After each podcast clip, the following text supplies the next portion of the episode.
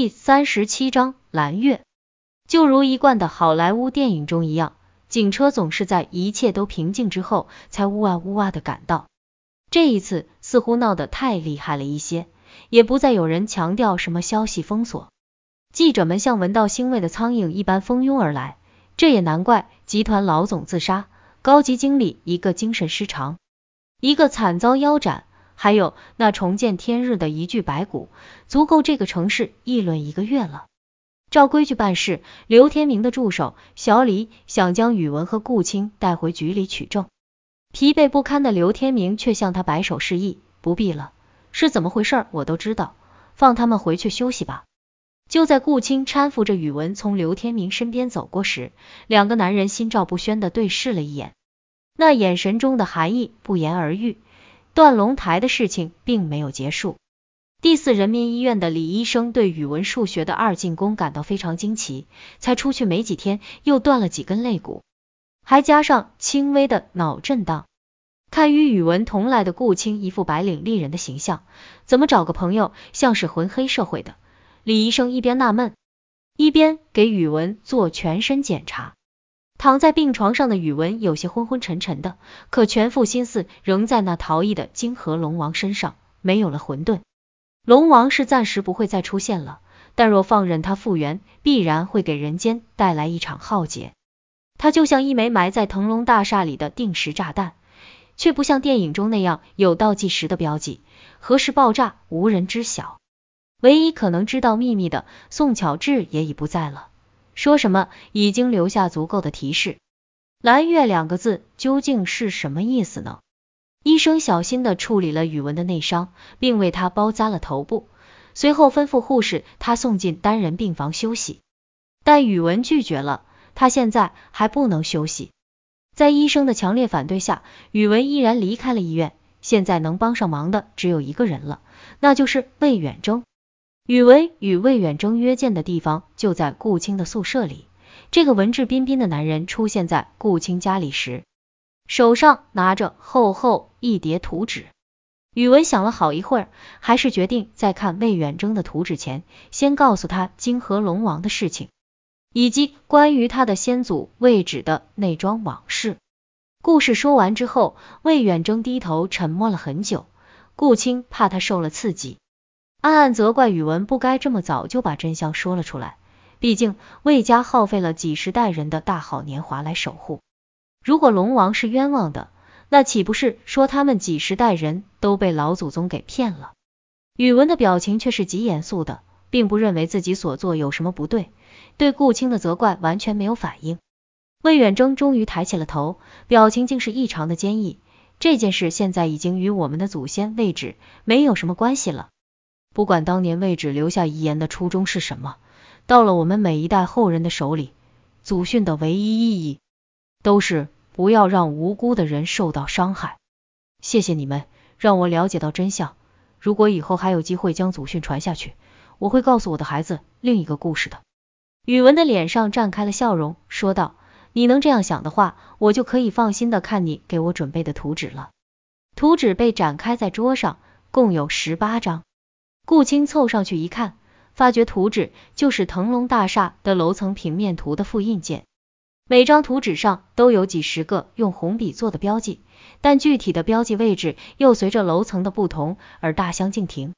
顾青甚至发现有一处标记是在卫生间里。顾青看不明白这是什么意思，想要宇文解释一下，宇文却和魏远征埋着头一边看一边嘀咕着什么，都没空理他。他干脆不看了，去厨房里为大家准备午餐。过了一会儿，宇文走进厨房，要顾青的笔记本电脑开机密码。顾青擦了擦手上的水珠，亲自去把自己的电脑打开，也不走开了，要看看这两个家伙究竟在做什么。魏远征拿出一张光盘，放进电脑里打开，却是一段视频演示。演示的内容就是腾龙大厦的简单三维框架模型。以俯瞰的角度看去，模型的每一层也像图纸中一样有红点标记。接着，模型显示变成了平视角度，整栋大厦里的几百个红点都出现在屏幕上，最后出现一根红色线条，将所有的红点都连在了一起。那屏幕上便显示出一个巨大的篆字符文。顾青终于看明白了，宇文是想在腾龙大厦里做出一张特大的镇灵符。这这怎么实现啊？顾青的脑海里浮现出一张高层建筑的室外广告般巨大的黄符，被贴在腾龙大厦上。他摇了摇头，把这个不切合实际的念头赶出了脑袋。道家的符阵，其原理也就是将能量按照特别的形式进行聚集。我咨询过魏公，在建筑材料中使用大量玉石，便是因为这些玉石蕴含有特别的能量。现在我们能做的，就是用另一种形式来实现这种能量的聚集。宇文解释说，可除了玉石之外，还有什么东西有这样的能量呢？顾青不解，在古人的眼里，能量的概念比较模糊，所以有玉石镇邪的说法。可到了现在，我们身边的能量是无处不在的，最常见的就是电能。宇文抬手拍了拍顾青的笔记本电脑。你是说，我们需要按照这张设计图上标记的位置重新布置能量聚集点，就可以组成符咒吗？顾青已经隐隐猜到宇文想做什么了。是的，宇文非常聪明，他之所以能说服我重新鼓起勇气对抗泾河龙王，便是因为他提出了用电能来代替传统的人血、玉石、珍珠、兵器。魏远征笑了起来。惭愧惭愧，这其实不是我想出来的，而是陈词部下的纯阳困兽符提醒了我。提到陈词，宇文不免感叹起来，陈词真是个人才，他居然会想到用灯泡的排列变换来进行符文的变换。可惜，魏远征也跟着宇文长叹一声，说道，在现代社会里，术界的先辈们不是抱残守缺，就是冥顽不化，老祖宗们传下来的手艺。也退化了，不过好在需要用上这些东西的情况也变得非常少。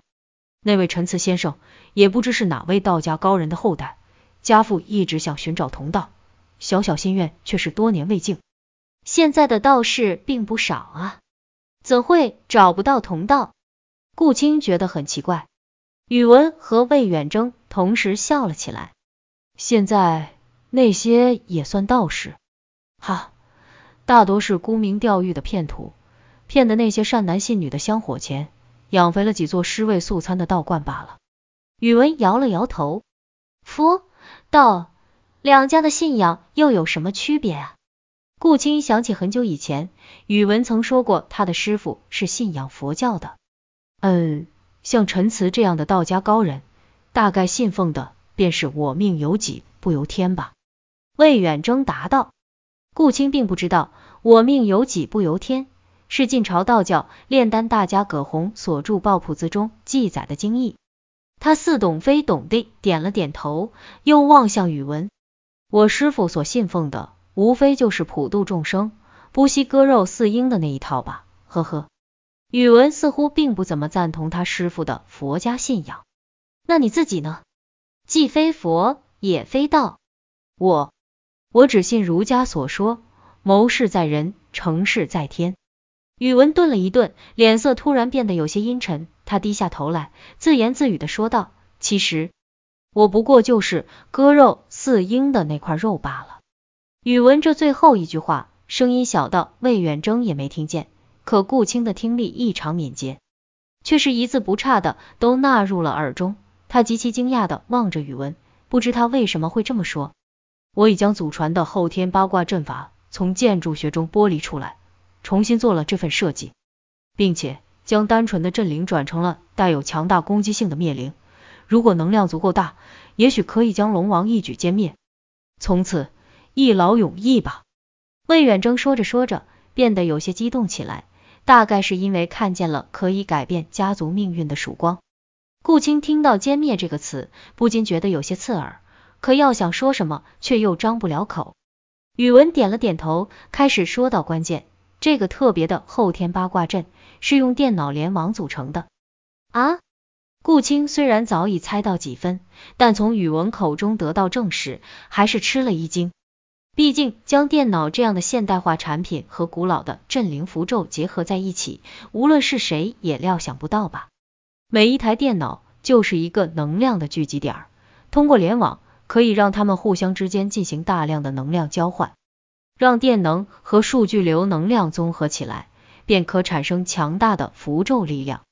顾青还是第一次听说数据流也有能量，半信半疑的问道：“那么这些平面图上用红笔标记的地方，就是摆放电脑的位置了？”“对，每一个标记对应一台电脑。”魏远征答道。“那得需要多少台电脑啊？”顾青皱起了眉头。“一共四百七十一个点，腾龙大厦共有五百二十台台式电脑，应该够了，相信我。”我是腾龙公司的维护人员，呵呵。宇文从电脑边站了起来，笑着拍了拍顾青的肩膀。可你有些标记都勾到卫生间里去了，这……顾青指了指图纸，只能临时布线了。这个工程量可不小。宇文也皱了皱眉，什么时候开始呢？越快越好。这个工程估计需要两天的时间。那需要准备的事情可不少，先得让腾龙的这些员工全部放假离开大厦，让他们把自己使用的电脑登录和密码都交出来。顾青的大脑已经开始高速运转了。现在腾龙肯定乱成了一团，老板都没了，员工还在上班吗？魏远征有些担心。没我的命令，员工不敢随便离岗的。不过今天的二十三层是肯定封锁了。顾青对自己工作范围内的问题倒是信心十足。吃过午餐之后，宇文帮顾青将碗筷收入厨房，看见趴在地上休养的玄刚，一口食物也没动，心里不由升起一股歉意。玄刚这一次伤的太重了，全是严重的内伤，不拿一两天来休养是不可能完全恢复的。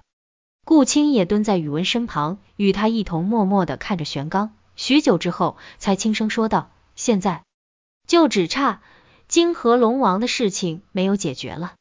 是啊，应该快了吧？等所有的事情都平息之后，你可不可以答应我一件事？顾青看着宇文的脸，突然冒出这么一句话。嗯，什么事？宇文有些心不在焉的应道，并未注意到顾青的视线。你可不可以让我瞧瞧你刮干净胡子的样子？啊？宇文猛一扭头，顾青却已站起身走到了门边。只有这样，我才不会被你的胡子扎到脸呢。顾青小声的对自己说道，随即调皮的回头对宇文一笑。宇文一呆，若有所思的看着顾青走出了厨房。时间紧迫，宇文又开始和魏远征一起继续研究那套图纸。顾青无事可做，便在一边用笔记本上网。他有一下没一下的点击着鼠标，突然想起宋乔治留下的“蓝月”二字，便起心在网站上搜索这个词：蓝月社区、蓝月婚纱、蓝月沙龙、蓝月传奇私服，都什么玩意呀？顾青仔细查找了半天，也没找到任何有价值的提示。桌边的宇文抬起头，若有所思的看着顾青，说：“不是不报，时候未到。蓝月两个字。”恐怕是关于时间的提示。听说了整个事件的魏远征也从图纸前挺直了腰，抽了抽眼镜，说：“我们是不是应该试着从蓝月的英文下手猜测？”顾青也一拍桌子叫了起来：“英文中确实有这样的常用句子，意思是我很久没有看见你了。”蓝月代指很长的时间。宇文呵呵一笑说：“魏公猜谜的角度是与我们不一样。”蓝月很长的时间，宇文脸上的笑容突然凝固了。老天，我怎么忘记了这一茬？宇文敲了一下自己的脑袋。顾青，还记得蒲远说过什么吗？他说宋巧智偏爱天文学，蓝月就是西方天文学中的一个名词，意思就是指在一个公历月里的第二次满月。宇文终于解开了谜底。中国古历法是以月相盈亏为主导，辅以加闰规律来对应。月亮的一个朔望周期约是二十九天半，与西方传来的公历一月三十或三十一天不符。积累之下，自然会有一个月内出现第二次满月的情况。在西方，这种现象便被称作布鲁木也就是蓝月。顾青立即在笔记本电脑上查询最近一次出现蓝月的时间，宇文和魏远征都紧张的在一旁等待。随着敲击键盘的最后一声啪嗒作响，顾青一下惊叫起来，恐慌的回头说道：“蓝月，就是今天啊！”宇文和魏远征都惊呆了，难道今夜就是龙王完全复原之时？刘天明，你在哪呢？什么？在局里写报告？赶紧回来！当然是回腾龙大厦。什么？腾龙的员工已经全部疏散了。怎么没人通知我？顾青狠狠的挂掉手机，对宇文说道：“完了，公司员工全被他们赶走了，那么多电脑的登录用户名和密码都不知道。”宇文把油门踩到了底，冷静的说道：“你再给刘天明打个电话，告诉他实情，让他把他们局里懂电脑的全叫来。”坐在后排的魏远征紧张的抓紧了扶手。开始后悔上了宇文开的车，现在这速度要是撞了，几条命都不够用。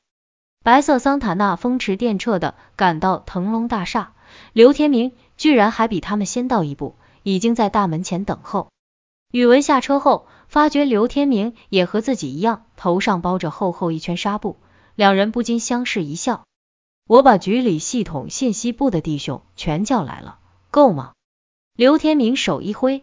他的身后站着九个精干的年轻警察，不太够，不过来不及再找人了，时间太紧。宇文一撩袖子，开始对警察们发号施令，两人一组，按照我派发给你们的图纸上所注明的，把各楼层的电脑全部摆放到标记位置，要保证每台电脑都通电、通网，操作系统基本正常。办公室锁了门的就踢开，不用顾虑。现在是下午两点。工作必须在今天晚上九点之前完成。我们只有七个小时，现在跟我上机房拿工具。警察们在下面窃窃私语，似乎并不理解这么做的原因。都听明白了吗？刘天明的声音如雷鸣一般。今天的任务事关重大，由于涉及机密，不做内部解释，由宇文带队执行。他说的话就是我说的话，明白？九个警察这才认真起来。电脑的登录用户名统一为腾龙，密码统一为二十四，网络通畅前提是拼通核心交换机的，地址为幺零点幺幺零点九点幺。宇文又补充了一句：“明白。”顾青偷偷捅了一下宇文的腰，悄声说道：“你这个家伙，什么时候把腾龙的电脑都私设了用户，还设这么简单的密码？”就不怕被人攻击？我的电脑你不会也做了手脚吧？宇文无辜的看了顾青一眼，腾龙又没做多严密的的网络安全措施，真要攻击腾龙，密码再复杂也没有用。我也知道这不太好，可不过就是想偷懒远程控制方便一点而已嘛。你的电脑我可没动过手脚，刚才宿舍里我不是还在找你要登录密码吗？顾青长舒了一口气。自己有在笔记本电脑上写日记的习惯，有些东西可不能让宇文看见了，特别是最近的日记。想到这里，他脸上微微一红。一行人冲进了腾龙大厦，开始争分夺秒。知情的四人又特别的紧张，毕竟这是性命攸关的大事。警察兄弟们动作还算麻利，本来就经常做一些不符常规的事，倒也不觉得宇文分配的活路麻烦。不过两个小时之后，各种问题开始渐渐露出苗头。四楼有三个指定位置无法接出电源，需要增加电源插线板。六楼共有四台，无法正常启动。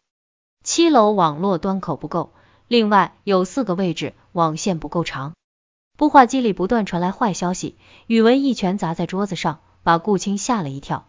他随即转身伸手到顾青面前，说道。拿来！顾青一愣，拿拿什么？银行卡，我没钱买网络设备和布线材料。宇文厚着脸皮，却又理直气壮的说道。顾青终于体会到什么叫一分钱难倒英雄汉了。你要留在这里指挥，还是我去买吧？缺什么你说。顾青一甩长发，要两箱网线，两盒四五水晶头。八个八口的交换机，两个三十二口的交换机，四把压线钳，二十套电源插线板。你知道怎么买吗？宇文咕噜着说了一大串，才突然想起顾青是女孩子，可不一定懂这些东西。你也太小看我了。顾青对宇文一瞪大眼睛，水晶头和网线就买安普的，交换机买帝林克的应该够用了吧？压线钳不必买品牌的，电源插线板挑质量好一些的就成。宇文没想到顾青还真懂，张着嘴半天没说话，直到顾青背着挎包往外走了，他才想起来追上去喊了一嗓子：“安普网线假货多，买的的就行。”